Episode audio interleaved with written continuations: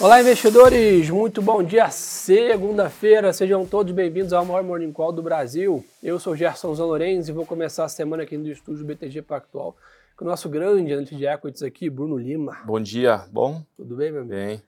Vamos lá, pessoal, começar aqui da parte internacional, como já faz tradicionalmente. O mercado lá fora opera em leve alta hoje, na segunda-feira. O S&P né, mostra uma performance de 0,3, o Eurostox também numa performance parecida. A Europa né, ali indo para Londres um pouco mais estável. A Ásia acompanha essa melhora né, da semana passada, então o Nikkei com 1,60 né, de alta, dólar de lado, 10 anos com leve fechamento de taxa, mas aí, assim, negociando ainda acima de 4,10 a taxa para o título de 10 anos dos Estados Unidos, a Treasury americana. E tem para a gente ficar de olho, pessoal. A semana começa mais lenta, tanto aqui quanto lá fora. Já dando para vocês aqui um bom spoiler. A gente vai ganhar corpo ao longo da semana, mas é uma segunda-feira mais lenta. E até para vocês anotarem né, o que vai acontecer ao longo da semana, temos decisão do Banco Central do Japão na terça-feira, PMI tanto da zona do euro quanto nos Estados Unidos na quarta, decisão do Banco Central é, europeu na quinta-feira, e aí, sem dúvida, o grande protagonista de tudo, PCI de dezembro nos Estados Unidos na sexta-feira. Né? Então, Bruno a discussão do ano está sendo política monetária americana, do início de ano. É bem verdade que o mercado teve ali um, um, uma onda de uma água no chope, vamos dizer assim, em relação aos cortes de juros é. nos Estados Unidos, que criou-se esse movimento em novembro, dezembro do ano passado. Acho que é uma realidade, vai acontecer, está né, contratado mas vai né, esvaziando bem ali um pouco a probabilidade de talvez um Banco Central americano mais agressivo, etc. Está todo mundo com um tom um pouco mais ameno recentemente. Né? É, hoje, ao final da, da sexta-feira ali, né, teve ali o destaque das falas do, uh, do Waller e também a parte de venda no varejo, a probabilidade de corte de juros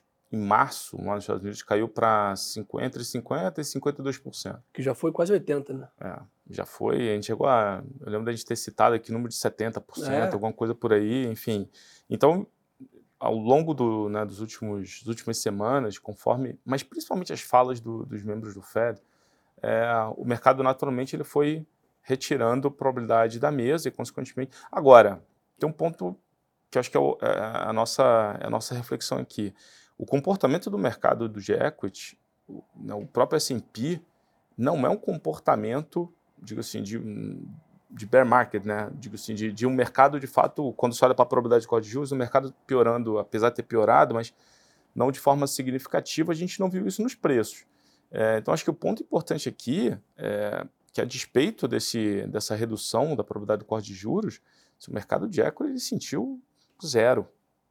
Podemos dizer, está no all-time high, né? O Nasdaq, então... Máximo histórico. É, então, assim, é, das, aqui, aqui tem duas discussões. Uma, você tem um sarrafo realmente muito baixo da temporada de resultado agora nos no Estados Unidos, do quarto TRI, e consequentemente você pode ter realmente o mercado naturalmente sendo surpreendido pelos, é, pelos resultados. E aí você falou semana passada, né, a tecnologia começa a acelerar bem ao longo dessa semana. É, aliás, um dado que no dia 2 de fevereiro você vai ter, grosso modo, 70% das empresas reportando. Então, dia 2 de fevereiro é meio que o ápice ali da temporada de resultados dos Estados Unidos.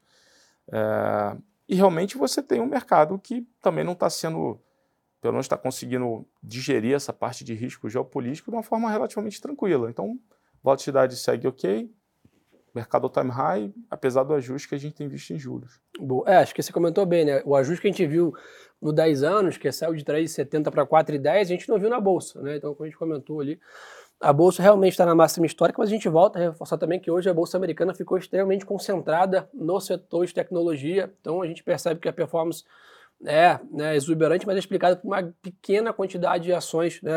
Para não falar o número exatamente, entre, entre 7 a 10 ações corresponde por mais de 90% aí do resultado atualmente né, da performance, dado o peso aí do market cap das grandes ultra big techs aí, como tem sido chamada.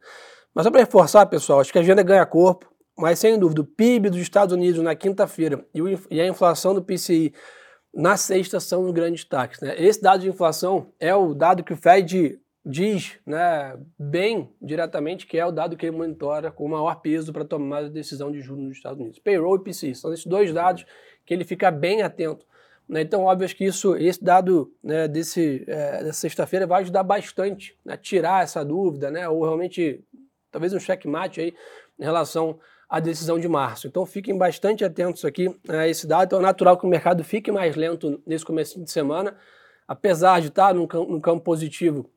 A gente está vendo um volume mais baixo na segunda-feira, o mercado realmente vai pagar para ver, né? vai esperar esses avanços dos dados a partir de amanhã e decisões de política monetária tanto no Japão quanto na Europa também nessa semana. PBOC, Banco Central da China, manteve as taxas de juros é, inalteradas aí nessa madrugada, mas como já era esperado também é, pelo mercado. Na parte de commodities, petróleo completamente estável, não se mexe, negociando a 78 aí, 79 dólares aqui o Brent e o WTI é 73,50.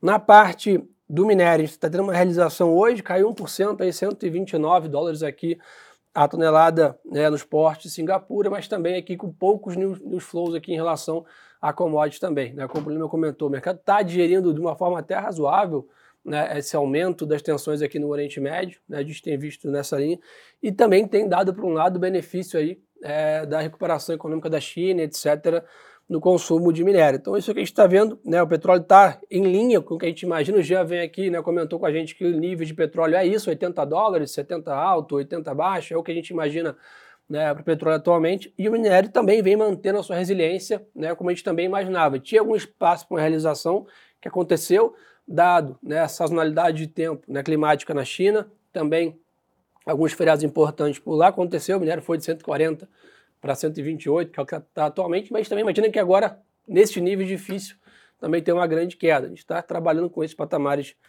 é, de commodities. Já falando em commodities, Bruno Lima, aqui no Brasil, é, temporada de balanço mais para fevereiro, né?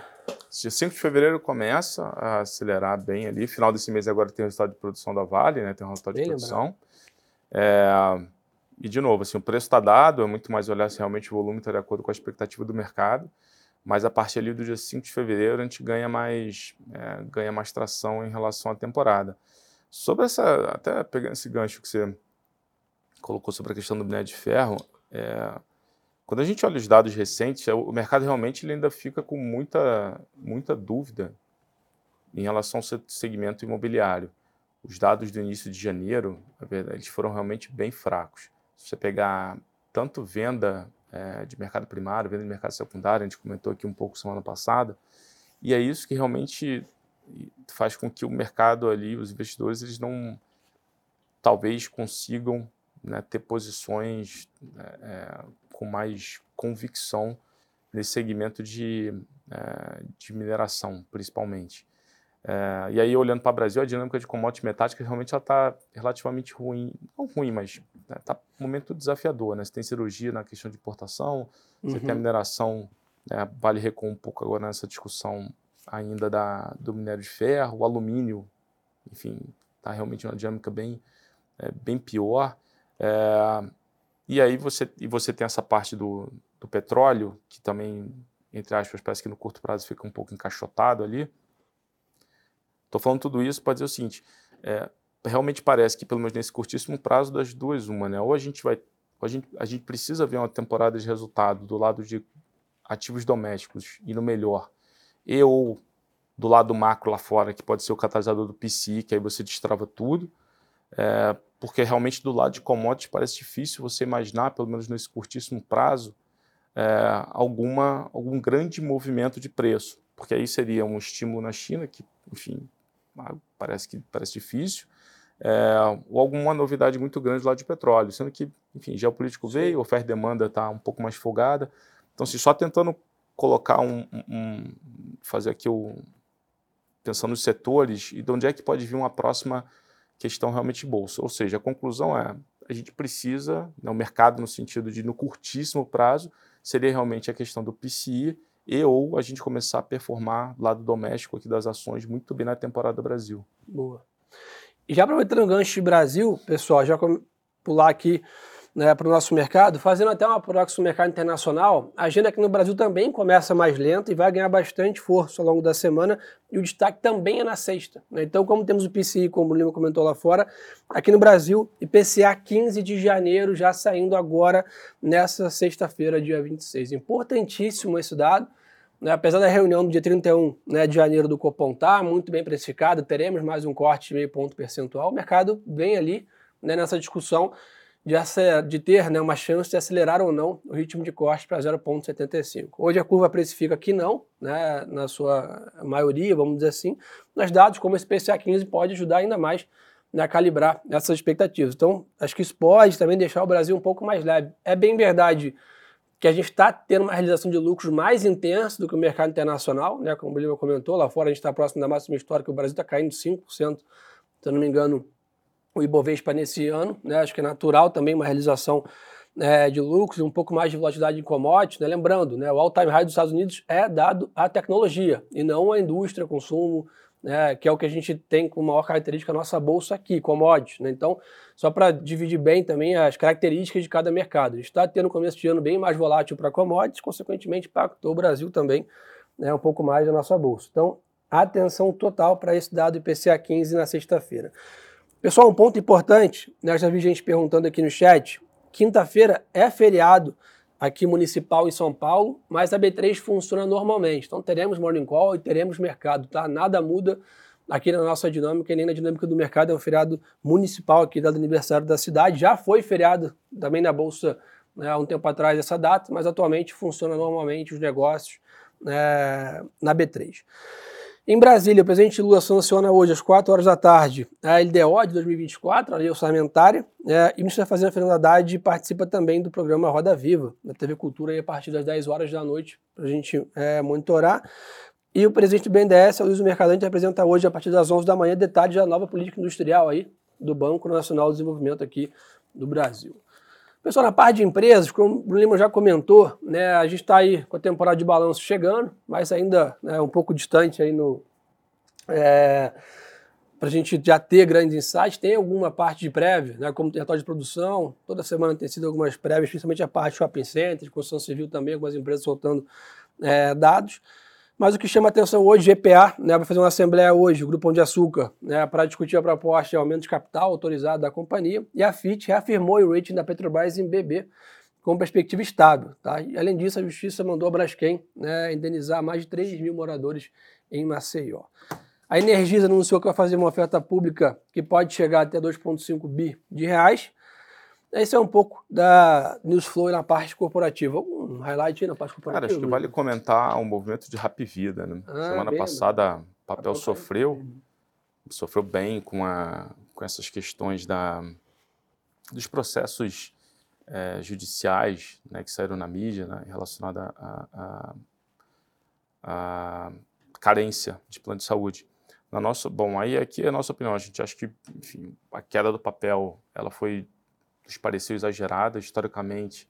É, isso é algo que sempre é, permeou o setor e o que a gente viu da natureza dos processos é, que estão né, da forma que foi que foi colocado historicamente acaba que a Rapvida ela tem sucesso uhum. em, em, provar né, a, a, as discussões então a gente está muito mais olhando esse movimento de preço como essa queda né, como uma oportunidade né, de compra do que realmente alguma coisa que possa ser um problema mais significativo para a companhia. Né? Boa.